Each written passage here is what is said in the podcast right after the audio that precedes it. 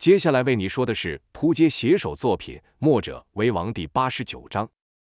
前文说到，童风、莫文与王离侥幸没有被李欣给打败，便想赶去西面帮忙栾素，因为西面是由栾素负责，南面有胡安，胡安的武艺在他们几人中是最高的，便想他应该不至于遇上什么危险。但当他们赶到西面时，却看到胡安也在此。原来胡安清理完南面的战场后，就赶来帮助栾素。待与王离等人会合后，便可将敌人赶到城中，来个前后夹攻，正如项羽吩咐的一般。可眼前一幕是大出童风等人意料之外，他们看到胡安与栾素正在和一名虬髯大汉交手，而且落于下风。童风不敢相信地说道：“这怎么可能？胡大哥与素子两人联手，居然敌不了那个虬髯汉。”看胡安时而将鸳鸯双刃刀分开当成双刀使，时而又将其组在一起，变成宛如青龙刀的长刀。这把双刃刀在胡安手上简直是发挥到了极致，双刃刀挥出的刀劲犹如一道道锐利锋刀，刀锋所过之处都留下了深深的刀痕。王离等人都知道胡安是个务实的人，不会做炫耀自己武功的事情。也就是说，那裘然汉的武功高到，即便胡安使出全力也胜不了。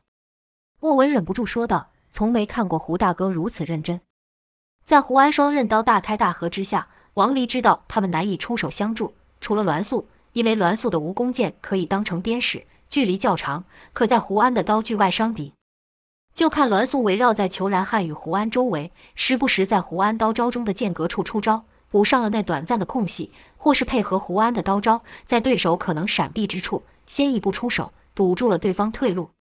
胡安与栾素的联手可谓是天衣无缝，可裘然汉居然能在两人的夹攻下安然无恙。就看他使出快刀门的三十六路快刀。刀光照住了自身，将胡安与栾素的刀剑都打了回去。胡安立刻一个变招，使出鬼斧神工，打算以力破快，刷刷两刀，劲力惊人，连空气都被割出嗤嗤声响。可虬髯汉丝毫没有想要闪避的意思，是直接举刀迎上，锵锵两声爆响发出，虬髯汉犹如铁塔般一步莫退，胡安则是凭空一个回旋，以泄去强大的反震力。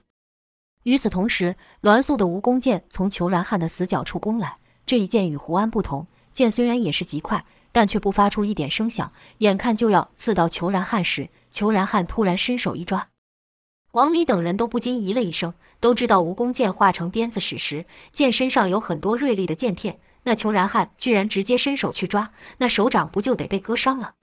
可就看那裘然汉一点异状也没有。众人定睛一看，原来裘然汉和李欣一样有护手保护，难怪他敢直接伸手去抓。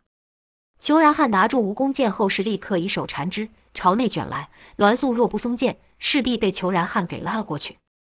栾素哼了一声，心想：难道我怕你不成？居然是不松剑，脚下发力，朝裘然汉奔去，打算与对方来个近身搏斗。王离担心道：他也太大胆了，对方武功明显较高，你这不是找死吗？不行，我得帮他。一念至此，便想要纵身而上，可刚一提气就感到剧痛。那是适才与李欣战斗时所受的内伤。童风与莫文本来看王离有动作，便打算跟上，可也和王离一样，稍一运劲就疼痛不已。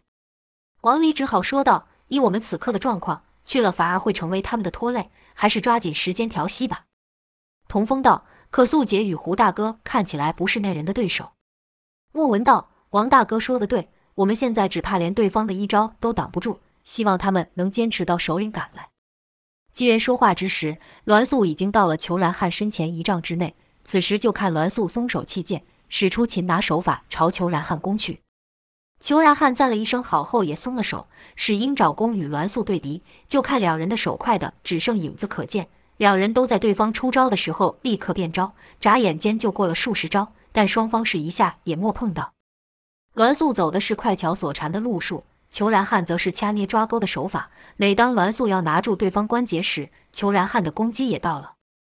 栾素知道对方的功力比他更强，自己这一手顶多卸掉对方一个关节，但要是中了裘然汉的一掌，那恐怕有性命之忧。故一番交手后，栾素知道不敌，便想要退开。裘然汉却道：“想走了吗？哪有这么便宜？”说话的同时，脚在地上一勾，挑起了适才抛下的蜈蚣剑，跟着是一翻一甩。蜈蚣剑就朝栾素打去，来势极猛。栾素哪敢去接，赶忙下腰闪过。突然间，栾素就听王离等人喊道：“小心啊！”原来裘然汉在蜈蚣剑扫过栾素时，手腕一翻，就看一个圆圈从蜈蚣剑的底部绕到前端，且那圆圈还愈来愈大。眼看这一下栾素是怎么都不躲掉时，一道银光闪过，就听锵锵几声响，蜈蚣剑与两把刀缠在了一起。出手的自然是胡安了。眼看蜈蚣剑被双刃刀缠住，裘然汉道：“这剑也没什么，就还给你吧。”说完后是用力一甩，蜈蚣剑就变成一个大鞭子，以胡安的双刃刀为中心，朝内紧缩。这一招是鬼派的鞭法所命练。与此同时，就看裘然汉身前爆出一道刺眼的亮光。王离等人都识得此招，此招乃是如门剑招——白虹贯日。杀招来袭，胡安与栾素并不慌张。胡安将刀面一翻，使双刀与蜈蚣剑中间产生空隙，迅速抽回一刀，另一刀则是翻了几面，使之与蜈蚣剑缠得更紧。手一抖，蜈蚣剑甩动的方向陡然而变，反朝裘然汉奔去。就听啪的一下，裘然汉发出的那刺眼光芒，因为抵挡蜈蚣剑而露出了破绽。但这一下并没有止住裘然汉，他的刀依旧以极快的速度朝胡安与栾素两人刺来。胡安立刻使出墨守成规接招，但此刻胡安使的墨守成规与王离、童风等人不同，不是于敌招未到时就先出招，而是凝力不发，待敌招临面时才出手。这也是因为他不确定裘然汉这招白虹贯日是不是虚招，才会如此。就听当的一声巨响，亮光于瞬间消散，胡安与栾素都被震退了去。裘然汉像没事般立于两人原本的位置上。胡安心想：这人的武功较我高出太多，而且还对各家武功了若指掌，到底是什么来历？栾素此刻也取回了蜈蚣剑，说道：“这人的武功太杂，还一副游刃有余的样子。”胡安点了点头，打手势比道：“这人的武功深不可测，小心一点。”栾素道：“我就不信逼不出他本门武功。”说完后，栾素又举剑朝裘然汉攻去。这一次，栾素是使尽了全力。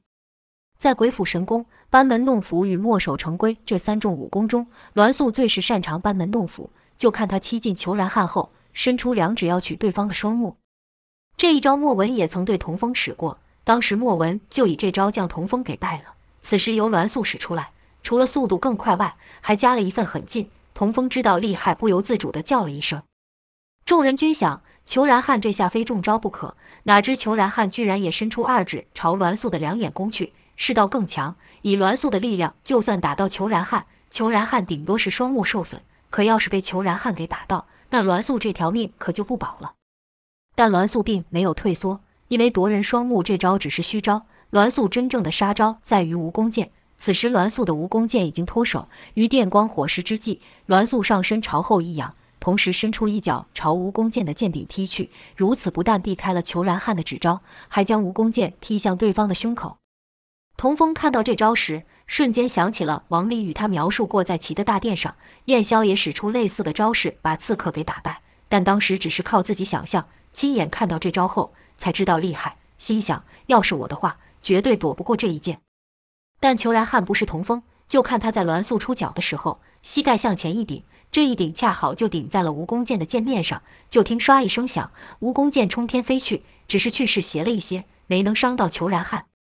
裘然汉冷笑一声，说道：“班门弄斧吗？你确实是在班门弄斧了。”跟着插目的那手一沉，打在了栾素的身上，就听砰的一声闷响，栾素被打倒在地。几乎栾素中招的在同一时间，胡安的刀也到了。胡安原本想来个攻敌之必救。可没有料到裘然汉出手这么快，为阻止裘然汉再对栾素下手，胡安手下一加劲，双刀从左右攻来。裘然汉微一点头，似乎是赞赏胡安的刀法。就听他说道：“看我俩谁先砍中对方吧。”语音未落，胡安就感到一股凌厉的刀气从他脑门袭来。这一手让一旁的王离等人都忍不住喊道：“胡大哥，快躲开！”因为即使是胡安的刀先砍到对方，胡安也必死于对方这刀之下。而且对方的刀似乎还比胡安要快上一些，胡安立刻变招，就看胡安将双刀一翻，斜上削去，就听当当两声响，裘然汉的刀被挡了下来，可胡安也从半空中被震落。胡安落地后是立刻抱起栾素向后退去，裘然汉只是看着两人跑走，并没有上前追击，因为他感觉到一股强大的压力朝自己袭来，使他宁愿放弃打倒栾素与胡安的机会。就见两道黑影窜出。一道停在胡安与栾素身前，一道则是朝裘然汉奔去。跟着便听到连串兵器交击之声。那自从出场后，就只有他打退对手的裘然汉，此刻居然被打退了。打退他的是一个全身乌金、手拿双刀的人偶。停在胡安与栾素身前的，自是另一具拿着枪的人偶了。裘然汉在白安的宅中看过这人偶，当时也莫多加留意，没有料到这人偶会这么厉害。裘然汉对那人偶一连使出快刀、重刀、重砍、重劈，可都没有用。那人偶是刀枪不入，而且裘然汉愈打那人偶，那人偶反击之力就愈快，也愈强。裘然汉一连退了几步后，突然发怒骂道：“什么破东西，给我滚一边去！”就看裘然汉改以双手握刀，猛力地朝那人偶的颈部砍去。枪的一声巨响爆出，一个黑色的东西飞了出去，赫然是那人偶。童风等人都知道，这人偶落地后势必会以更强的力量攻向裘然汉。可这人偶落地后却没有动作，因为一只强而有力的手搭在了人偶的头上。能让人偶停止行动的人，只有向义了。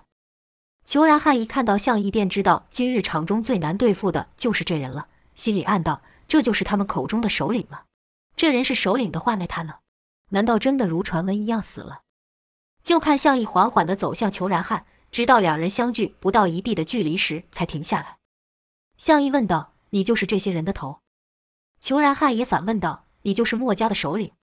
项义道：“没错，我叫项义。”裘然汉道：“没有听过。”项义道：“那你从今之后最好牢牢记得这个名字。我给你一个机会。”裘然汉道：“什么机会？”项义道：“让你带你的人走。”就听裘然汉冷笑了几声，突然大喝道：“自以为是的家伙！”话音未落，裘然汉的刀就已经要砍到项义的梗子了。就听“当”的一声响，裘然汉的刀被项义手中枪给挡下，而后就是连串声响。童风等人是只听声音不见兵器，因为两人出手都太快了，快的只能看到刀光与枪影。而后就看裘然汉向后退了一步，然后又是一步。之后是一退再退，显然在与项义的打斗中落了下风。若说刚刚裘然汉对胡安与栾素两人是游刃有余的话，此刻项义对裘然汉也是如此。裘然汉大骂道：“可恨的墨家！”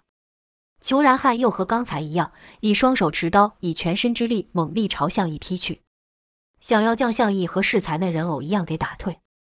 但项义不是人偶，项义是人偶的制造者，人偶的武功都是项义所赋予的，也就是说。项义比人偶不知要强上多少倍，就听“锵”的一声爆响，裘然汉以全力劈出的那刀，居然被项义给打断了。项义手中的枪是从人偶拿的，那是由天下五件宝物之一天外金所打造的，本来就坚硬异常，再加上项义那浑厚无比的内力灌入，这世上只怕没什么东西能够打得动这把枪了。所以，裘然汉猛力劈出的那刀与项义手中的枪一碰，是应声断裂。裘然汉不由得心下一凛。打从他习武以来，从未发生过这种事情。但裘然汉毕竟是高手，刀虽然断了，人却没有慌张，只是抛下断刀，狠狠地瞪着项义。项义心想，这一交手，高下一分，对方应该要知难而退了，便说：“你不是我的对手，带着你的人走吧。这场战斗已经结束了。”裘然汉道：“这件事不会结束的。从这些人被他们赶出家园的那一刻开始，就注定了这件事不会结束。起头的是他们，不是我们。”项义知道过去的事情无法改变，与对方争论这点没有任何意义，只是说道：“有我在这，是不可能让你们再伤人的。”裘然汉哼了一声，说道：“你真以为墨家天下无敌吗？”项义没有回话，但他脸上的表情已经说明了一切。墨家是不是天下无敌，他不敢说，但他项义却是无敌于天下。隔了一会，裘然汉突然发出嘿嘿的笑声，而后是放声狂笑，说道：“好一个自大的家伙！”你与他相比还差得远呢。项一听裘然汉如此一说，便好奇问道：“他，他是谁？”裘然汉道：“你们会遇上的，你们很快就会遇上的，到时候你就会明白，今天你说的话是多么的无知与可笑。”项义点了点头，随口说道：“或许吧。”但神情明显是不信。裘然汉道：“你究竟是什么人？”项义道：“墨家的首领，刚才已经和你说过了。”裘然汉又问：“燕霄呢？”他真的如传言一样死了吗？项义回道：“他的安危你不需要担心，你只要知道现在是由我来率领墨家就够了。”裘然汉喃喃道：“你不像他，你一点都不像他。”项义给裘然汉的感觉与燕霄相差颇大，除了武功一样厉害外，裘然汉对项义是一无所知。项义道：“他是他，我是我，我俩本来就不一样，怎么？你很了解他吗？虬髯汉也不回答项羽的话，回道：“多管闲事。”项羽道：“墨家人一直以来都在管旁人的闲事。”这句话项羽只是随口而出，虬髯汉却脸色大变，沉声道：“对，你说的不错，墨家人确实是如此，一直都是如此，不问缘由，不问对错。这些人在你们眼中是弱者，在我们的眼中却是首恶，首恶呀！”说到后来，语气已然大变，而后就突然发难。就看两道小黑影从他身后窜出，以极快的速度绕到了项羽身后。这一下来得极快，一旁的墨家子弟中只有胡安察觉到。就听胡安那呀大叫了几声，想要提醒项羽小心。几乎在同一时间，王离等人都发出了诧异之声。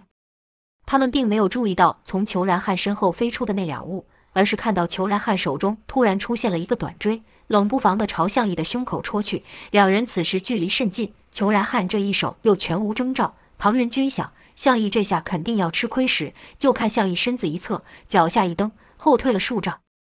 自从二人交手以来，这是项羽第一次后退。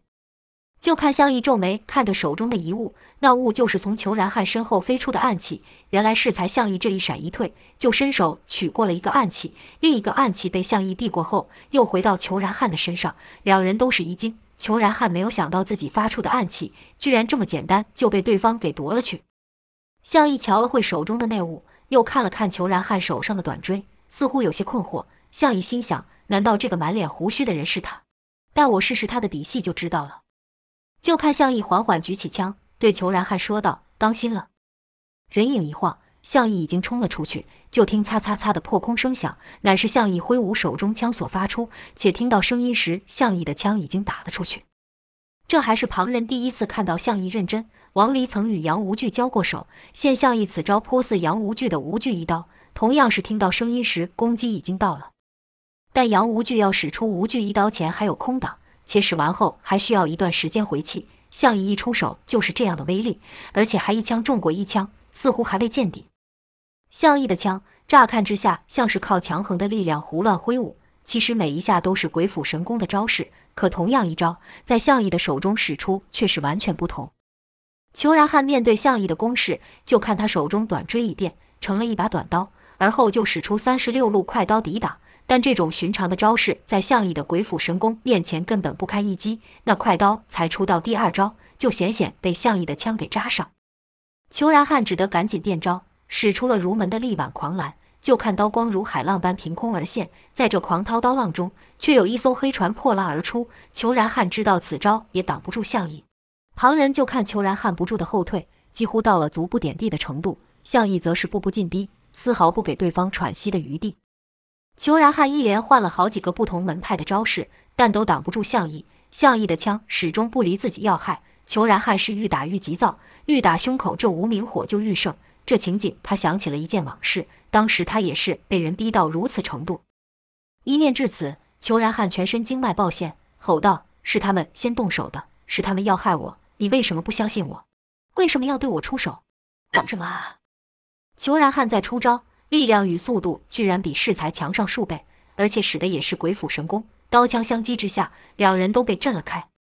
项羽没料到对方的功力居然能突然提升到如此程度。这一下震他手臂发麻，虬髯汉的虎口则是直接崩裂了，胸口气血翻涌，喉头一热，差点就要吐血出来。可虬髯汉硬是咽了回去，而后像是发了疯一样，继续对项羽吼道：“他们诬赖我，他也背叛我。你知道在他那楚楚可怜的外貌下都做了些什么事情吗？你不知道，你什么都不知道。你错了，你错在相信他们，你错在不相信我。你们都是虚伪的家伙，看我拆穿你的假面具。”裘然汉一边说一边使出墨家的武功，招式是既熟练又狠辣，但都被项羽以墨守成规给挡了开，包括从裘然汉身上飞出的那暗器。眼看裘然汉就要压制住项羽的时候，项羽一声大喝，跟着就是一枪刺出。裘然汉将刀一斜，想将这枪给卸去，这刀才刚碰上枪，就听砰砰砰三声闷响，裘然汉是倒飞而出。原来项羽那是若雷霆的一枪是虚招，引得裘然汉出刀的时候是连出三脚。踢中裘然汉的手、面、胸等三处，就看裘然汉于空中一个翻滚，想要在落地后立刻展开攻击，哪知脚刚一碰地，还没有等抬起头来，就看一道黑影从下而上踢来，跟着就砰的一声响，裘然汉又被项义踢得朝后翻去。与此同时，裘然汉手上的兵器也被项义给夺走了。裘然汉被项义这几下打的是头晕眼花，一时间连人都看不清楚，且项义那犄角都踢在裘然汉的穴位上，使裘然汉暂时无法动弹。项义看了看从裘然汉手上夺来的兵器后，说道：“这是我做的百灵盒，你是童飞。”听到项羽说出“童飞”两字，一众墨家弟子都不敢相信自己的耳朵。就听王离说道：“他是大哥，他真的是大哥吗？”有一墨家弟子说：“童飞，他不是早就死去了吗？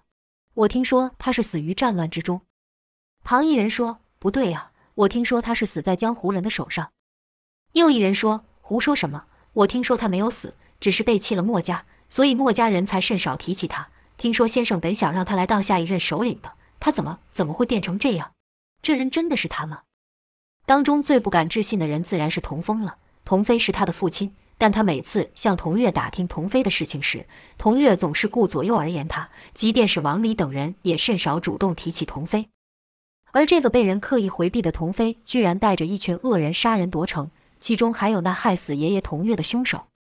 童风就觉得脑袋好像被人给重重敲了一下，嗡嗡炸响，根本无法思考，只是两眼冷冷看着向义与裘然汉。他希望向义只是认错了人。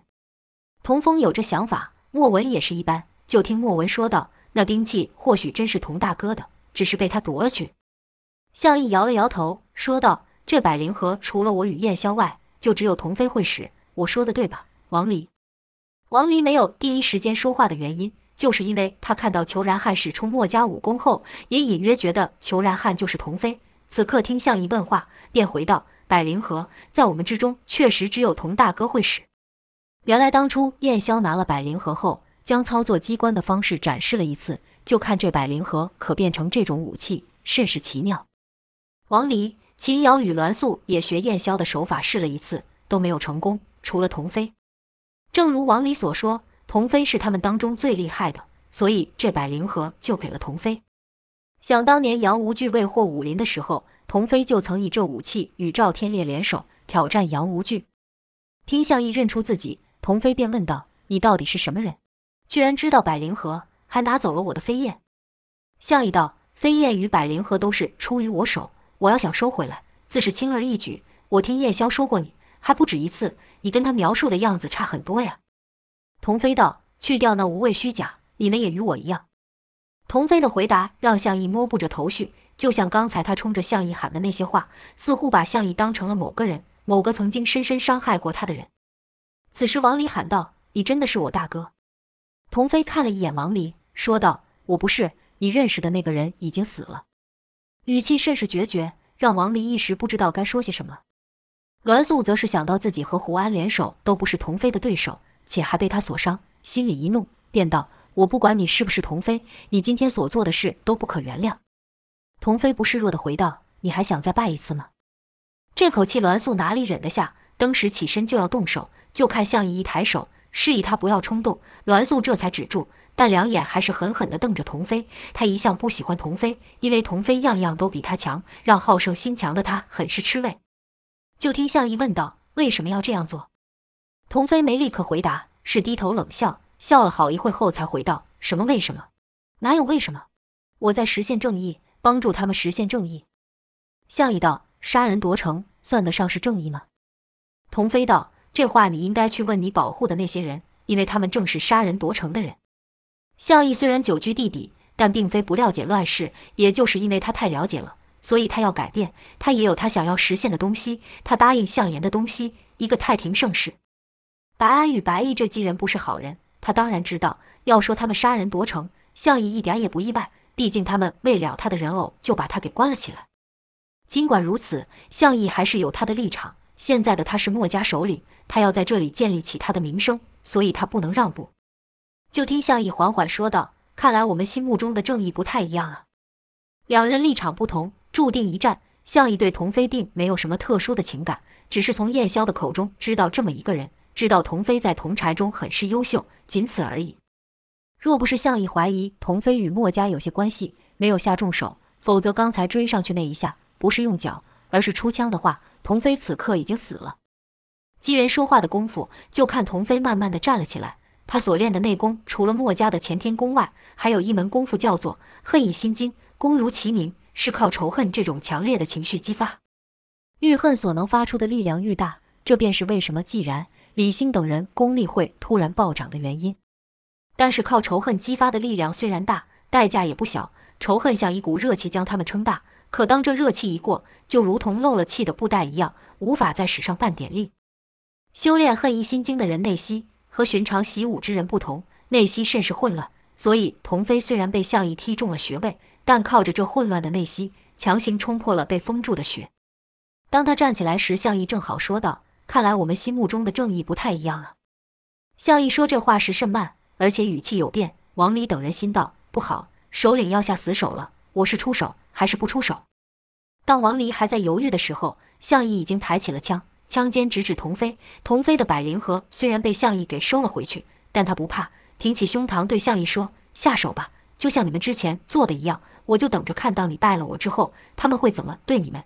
当你对他们没有利用价值的时候，当他们把你们给赶走后，这些人依旧高枕无忧，像是一切事情都没有发生过，就是因为你们袒护这些人，使他们不用为所做的恶行付出代价。”而后，童飞大声地对其同伴说：“你们可不能让这些人得意啊！记住。”一定要替我报仇！就看童飞的伙伴眼睛都红了，一个个是咬牙切齿，紧盯着项义。他们要看项羽会如何对付童飞，他们会牢牢记下这一切，以后也让这些人也尝尝同样的滋味。项羽听童飞如此一说，心里也是一动，想到在项燕以后，自己也曾是如此，只是他恨的不是别人，是他自己。他恨他不听长老的话，踏出那一步，否则他也不会把自己关在地道这么长的时间。于他在出事时，他就发誓，不论用什么方法，他都要实现与项燕的约定。想到此，向义眼神变得坚决，对童飞说道：“你有你的道理，但是对不住了。”说完，就看两道人影同时飞出，都是朝童飞的方向奔去。一个自然是向义，另一个却是童风。童风已经失去了爷爷，怎么可能让向义在他面前杀了他爹？尽管知道自己的武功差向义太多，但仍是出手了。就看童风靠近向义一丈内后，速度突然增加了。这是因为向义太强了，还没出手就让童风感受到死亡。在干天宫与浑元宫下，童风再次发动濒死时爆发的力量。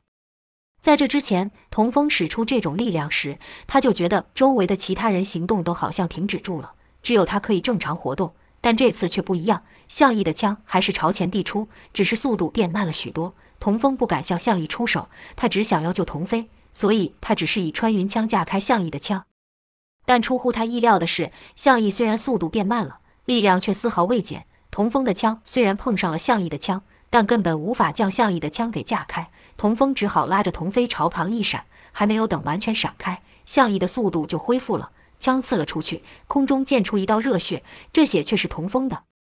在旁人眼中，只看到两个人影急速朝童飞奔去，人影交错后，向义的枪刺了个空。童风这一下让向义一愣，他知道自己那枪没有伤到童飞，反而是童风。童飞也是大感意外，他不知道眼前这面生的小子为什么会判死相救。不管如何，总是捡回一条命。童飞知道今日有项羽在，报仇是不可能了，便喊道：“兄弟们，忍着吧，把那仇恨累积着吧，早晚有一天我们会夺回我们失去的东西。”童飞一边说话，人也快速窜出，而且还带着童风。童飞的同伙听到喊声，便知道再打下去也报不了仇，与其把命白白搭在这，不如日后再找机会报仇，便也都退了去。他们退可不光是撤退而已，而是将沿路上所见到的人都伤了。墨家子弟纷纷喊道：“住手，休再伤人！”但那些人哪里会停手？他们知道墨家人一定会去救那些受伤之人，如此就顾不上他们了，所以出手都不致命。被他们打倒的人都大声喊道：“哎呦，救命啊！我的脚没感觉了。”另一边又传出惨叫，说道：“我的手，我的手断了。”一些墨家子弟刚要循声而去，途中又有人叫道：“血，这怎么回事？我什么时候受伤的？救我，救我！”说完后就倒了下去。那墨家子弟只好停下脚步去帮那些人。呼救之声从城里的各个角落传出，一众墨家子弟只好放弃追击童飞等人。除了项羽，以项羽的武功，要追上童飞不是难事。童飞刚一出城。项羽就挡在其面前，童飞见状，立刻伸出虎爪掐住童风的后颈，对项羽说道：“就算是死，我也要拉一个陪葬。”向义道：“你知道这人是谁吗？他叫做童风，是童月的孙子，也就是你的儿子。虎毒尚不食子，难道你想对自己的儿子下手了？”就看童飞并没有什么反应，因为在他心里已经认定向义是敌人，敌人所说的话怎么会是真的？童飞虽不明白童风为什么会出手帮助他，但他知道童风在他手上，向义就不会杀他。就听童飞一边小心地绕过向义，一边说道：“你以为我不敢下手吗？”向义只觉得童飞的神智时而清楚，时而混乱，说不准真会对童风下手，便没有出手。童飞知道向义厉害，只要自己稍有疏忽，就会被向义抢走人质，两指就如钳子一样扣在童风的死穴上。他要让向义知道，即便向义能将他打倒，他也能在倒下前杀了童风。童风就觉得全身疼痛无比，表情扭曲，但却没有吭出一声来。正此时，王离、莫文。栾素与胡安也赶了过来。王离喊道：“大哥，你不能伤他！”不等王离说完，童飞就喊道：“我不是你大哥，我说过，你认识的那个人已经死了。”莫文喊道：“你快放了他，不然……”童飞道：“不然你要如何？”莫家也真是愈来愈不像样了，连这几个乳臭未干的小子也招来送死。栾素则是骂道：“莫众的家伙！”胡安则是手握着刀，和向义一样，两眼紧盯着童飞。童飞知道，光是向义一人，他就不是对手了。胡安的武功虽比不上自己，但要是胡安和向义联手出击，自己只怕连一招都接不了。一想到此，抓着童风的手就用上了力。众人就看童风的脸从黑长到紫，可童风还是一声都不吭。童飞绕过向义后，还是正面对着他，但身子却朝后急退。众人刚想要追，向义却抬手制止，说道：“我们一有动作，风儿必死；不追。”风儿还有活命的机会，如此几人才停下脚步。向义心想：这童飞可真是谨慎得很，都退到这么远了，还是不敢背对我，一点破绽都不露。众人就看童飞一直退到数里之外，其同伴前来接应，上了马后，没有多久便消失在他们视线中。童飞提着童风纵马骑了一段路，确认向义等人真的没有追上来，才将掐住童风的手给松开。这时童风已经晕过去了。童飞哼了一声，说道：“没用的家伙！”一声吆喝后，便和伙伴朝南方奔去。当童风再睁开眼时，天色已从白天变成了黑夜，并且听到呼呼作响的风声。童风心想：“这里是哪里？我怎么到这了？”猛力地摇了摇头，回想后才想起来，喃喃道：“对了，我是被他当做人质抓来的，被那个叫做童飞的人。”童风站起身来，试着深呼吸了几口，只觉得身上每一寸肌肉都在抽痛。但他知道这不是童飞所造成，而是因为自己过度使用了乾坤镜，经脉受损所导致。童峰心想：不碍事，还能动就好。跟着就朝四周慢慢走去，这才发现原来自己是身处在一座高高的山壁上，在它的下方有点点的火光透出，像是这群人在山壁中凿洞当做居所。童峰只是被人丢在了一个山洞之内。童风心想自己受了内伤，这里地势如何不清楚，与其乱跑，不如坐下来好好调息。此情此景，童风居然想到了之前和师兄姚建轩闯药王谷时的情况。那时他们也是被关在山壁上，不同的是，此刻那个鬼灵精怪的师兄姚建轩不在他的身边。一念至此，童风不禁想：不知道师兄现在如何了。自上次一别后，就没有他的消息了。有月华帮他说话，赵寨主应该会帮师兄治好内伤吧。跟着又想到了师傅冯继子，想到冯继子就想到大牛，便喃喃道。师傅到底带大牛上哪去了？想到了冯继子，便又想到了另一个师傅燕霄，便道：“那不死丹真的能救先生吗？”在他内心深处更想问：那个人真的是我爹吗？这一晚，童风就一个人在山洞内胡思乱想地度过。隔日，童风听到有脚步声接近，知道来人了，心里便想：不知道这人是要来害我的，还是如何？脑海中浮现两个人，既然与李兴，这两人都厉害得很。而且滥杀无辜，都是坏人。要是来的这人武功和他们一样高，那以自己现在的状态，只怕不是对手。童风从心里认定了这些人是恶人，便想对方肯定是会对自己不利，就伏在死角处，打算趁对方没有防备时，一招制服对方。就听脚步声愈来愈近，来人的影子也到了石壁口。就听那人喊道：“臭小子，醒来没有？老大叫我来。”原来那人的身子才刚露出一点，童风就朝他挥出一掌。一击之下，那人居然就朝外倒下。